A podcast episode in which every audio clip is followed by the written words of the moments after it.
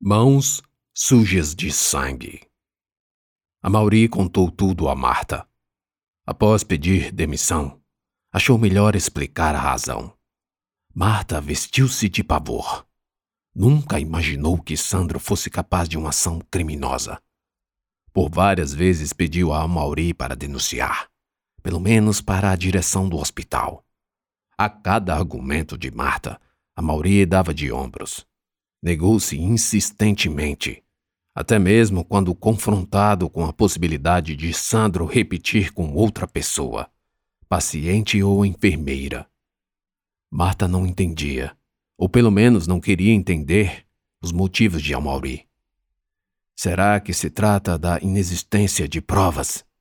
Talvez. Mas dizem que a palavra da vítima, nesses casos, tem mais importância. Ela sabia, tinha ouvido falar. Num curso de verão, estudou medicina forense e os protocolos de atendimento a casos de violência sexual.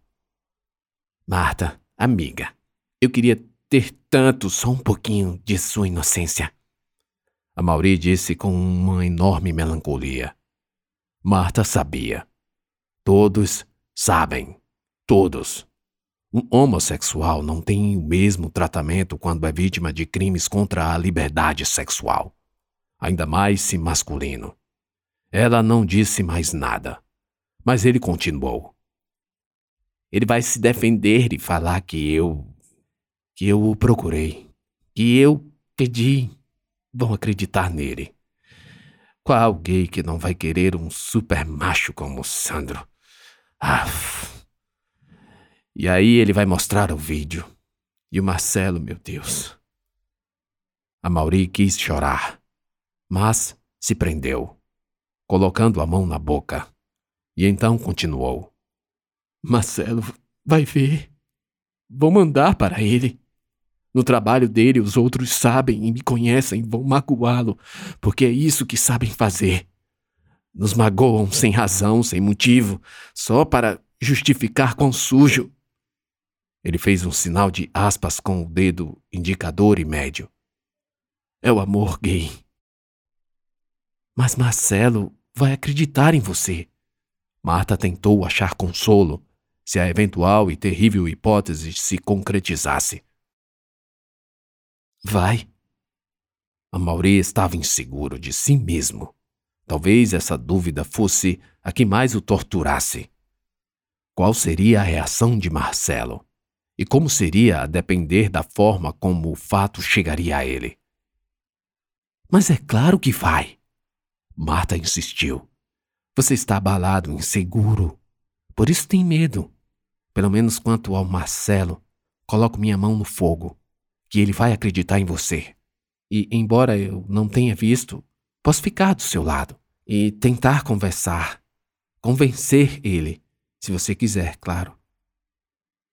E você iria? A Mauri já não continha as lágrimas. Nem parecia aquele imperador que comandava a enfermaria com altivez. Impactante a Mauri. O mar. Sentado numa cadeira, longas pernas dobradas e servindo de apoio aos cotovelos, de cujos antebraços saíam para escorar a cabeça. Ouvir a amiga dizer que apoiaria sua defesa perante Marcelo o fez levantar o olhar sôfrego. Uma ajuda. Um simples testemunho. Uma defesa, uma advogada de uma causa justa e ganha. Um simples gesto. Mas que, para Amauri, parecia um sacrifício. Esse era o estado de seu espírito. Rompido da realidade. Amnésico de pessoas boas e boas ações. Um fio de esperança. Ma, se eu posso lhe dar um conselho, é melhor você falar com o Marcelo. Só você. Não que eu esteja mudando de ideia. Tenho certeza de que se eu for falar, ele não iria desacreditar. Mas primeiro, tem que ser você. Só você. Nossa, Má, ele ama você. Ama. A Mauri pensou indagando-se. Passou alguns minutos ponderando as palavras da amiga. Sabia que Marta falava a verdade. Só precisava ouvir. É tão comum isso. Por isso servem as amigas, não é? Disse sorrindo em meio ao rosto lavado de lágrimas. Ele me ama. Então disse com firmeza: Eu vou falar. Depois decidiremos juntos o que vamos fazer. Isso. Marta falou sorrindo. Viu uma leve recuperação na expressão do amigo. Se ele estava inseguro quanto a Marcelo, Marta não estava. Ela os conhecia há tempo suficiente para saber que existia um forte laço entre o casal. Lembrou até que já invejara Mauri quando via Marcelo vir buscá-lo na sua motocicleta. Queria eu também alguém. Marta nem conseguiu terminar os pensamentos. O assunto que a Mauri lhe contou tirou-lhe a memória da noite anterior e retornava agora como um assaltante. Passado o choque da revelação do amigo, Marta agora era consumida por um dia inteiro de pensamentos confusos sobre o que na verdade acontecera entre ela e Angel. Estava aérea, planando pelos corredores, longe, distante. Não fora ruim, ao contrário, fora bom, fora mais que bom. Em 24 horas, muito pode ser remoído na máquina de pensamentos, idas e vindas de teses, antíteses e hipóteses. Sobe e desce de sensações, espírito leve e desbravador do amanhã. Em 24 horas, Marta vivia e engolia uma queda d'água de dúvidas, emoções e certezas. Uma dessas era a de que uma chama de felicidade rebelde acendera no seu coração. Mesmo que o futuro fosse incógnito quanto a Angel, era certo ao beijo suave que lhe encheu de ternura. Uma ternura enterrada no lugar mais fundo de sua alma escondida pelo monstro que habitava na caverna de seus medos. Por que será que eu gosto de meninas? perguntou-se. Não, não é de meninas. É da menina, completou. Passou a pensar em como surge o amor entre duas pessoas. Como? Ela fez a pergunta a si mesma. E logo respondeu: Acho que foi quando era criança. Falavam que Ia me casar com o Pedrinho, filho do amigo dos meus pais. Era, claro, só uma brincadeira. Os pais de Marta jamais a prometeram a alguém, ainda mais tão nova. Mas houve uma época assim nobreza da majestade, reis e rainhas casando-se antes mesmo da concepção. Unia-se o nome, não pessoas. Essas eram apenas receptáculos das ideias, da dinastia da fecundidade. Amor? Quando? Onde? Para quê? Não precisa. Bastam três alianças: as que vão ao anelar e as que encerram uma guerra e celebra a paz. Aprende-se a amar. Quantas vezes ouviu-se falar? Marta roçou o polegar de sua própria aliança em seu anelar. Gerson não usava mais a dele. Nunca aprenderam a amar. Nem ela, nem ele. O que Angel está fazendo agora? Pensou. Angel estava deitada, ouvindo a música da rádio local. Tédio assolando seu dia. Pensou em sair. Para onde? Já tinha feito as atividades domésticas até para ajudar Marta. Veio-lhe a rápida ansiedade de ter que procurar outro lugar para viver. Mas também era preciso um trabalho. Imaginou-se enfermeira também. Sorriu com a cena reproduzida na imaginação. Vestida com o jaleco, andando para cima e para baixo, aplicando injeções, dando remédios. Que legal! pensou. Por onde começar? Estudando, claro. Uma faculdade universidade. Qual a diferença mesmo? perguntou-se. Lembrou do beijo em Marta. Estava apaixonada, perdidamente apaixonada. Nunca sentira tanta vontade de ter alguém para sempre. Pensar em Marta lhe deu mais ansiedade. Não era de ontem que sentia isso. Desde sempre, quando viu Marta cuidando de suas feridas, com a leveza, delicadeza, destreza e carinho Suspirou fundo. Marta era casada. O que fazer? Droga!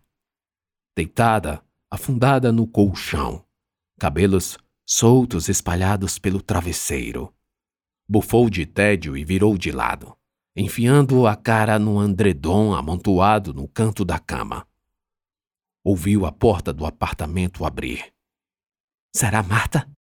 Pensou. E pensou também em fazer um medo à sua paixão. Levantou-se furtivamente, caminhou nas pontas dos pés.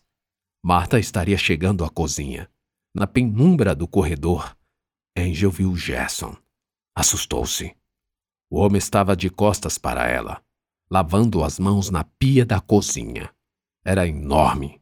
As costas largas e a cintura oval davam-lhe a silhueta de um ogro. Ele virou-se de súbito para trás. Não viu Angel no corredor, mas ela viu que sua blusa branca estava manchada de sangue. Ele atirou. O cheiro do suor se propagou pela cozinha, atingindo o corredor. Gerson estava agitado. Piscava muito. Tremia e ofegava. Tremia tanto que, vez ou outra, esticava os dedos com a mão aberta para vê-la tremer. Depois que ele tirou a blusa, sentiu que estava cheirando muito mal. Levantou um dos braços e levou o nariz à axila. Não fez careta alguma. O celular tocou. Alô? Angel não ouvia o que vinha do outro lado. Tô com parte do dinheiro. O filho da puta não tinha mais nada. Angel esgueirou-se para trás. Queria sair dali e não chamar atenção. Mas então viu quando Gerson tirou do bolso uns maços de dinheiro. E com eles, os cartões. Aquela distância, Angel não poderia ver se eram os cartões mas não duvidava da lembrança de que Marta lhe dissera que a cor era azul. Os dois. E os cartões que Gerson jogava na mesa, ao esvaziar os bolsos, eram azuis. Elas deram por perdidos dois cartões que ele mesmo pegou e escondeu. A visão dos cartões sobre a mesa paralisou o Angel, que não continuou com a retirada. O tempo perdido deu a Gerson vantagem em, com dois longos passos, quase chegar ao corredor. Ele vinha para o quarto. Os quartos do apartamento eram colados e unidos pelo mesmo corredor. O susto do ogro em movimento fez Angel agir com destreza, mas não evitou o barulho. Gerson também sentiu algo se movendo. Ainda estava com o telefone num dos ouvidos, mas o outro captou o som dos passos de Angel correndo para o quarto. Ele sabia que era ela. E ela sabia que ele sabia. Angel entrou e fechou a porta. Não havia chave. Não havia. Um pavor tomou conta de suas pernas, que com forças sobressalentes a levaram para a cama. Ela pulou e jogou o edredom sobre si, inclusive sobre a cabeça, deixando apenas uma fresta para que seus olhos alcançassem a porta. A luz do corredor se acendeu e penetrou por baixo da porta. Angel viu duas sombras se formarem, barrando a entrada da luz. Ela olhou para o trinco. Estava imóvel. Imóvel. No silêncio, ouviu seu coração bombeando sangue mais rápido. As sombras ainda estavam impedindo a luz.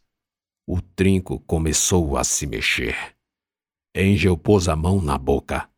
Sua alma queria escapar, mas ela aprendia. Não conseguiria passar novamente por tudo. Não, não de novo. O celular de Gerson tocou. O trinco voltou à posição inicial. Alô, a ligação caiu. Você estava falando? Angel viu a sombra desaparecer da porta e quase se engasgou com um choro preso na garganta. Esperou alguns momentos. A voz de Gerson era alta demais. Com furtividade, ela lançou-se fora da cama, calçou os tênis, saiu pelo corredor e desapareceu do apartamento como um raio. Só voltaria quando Marta também retornasse.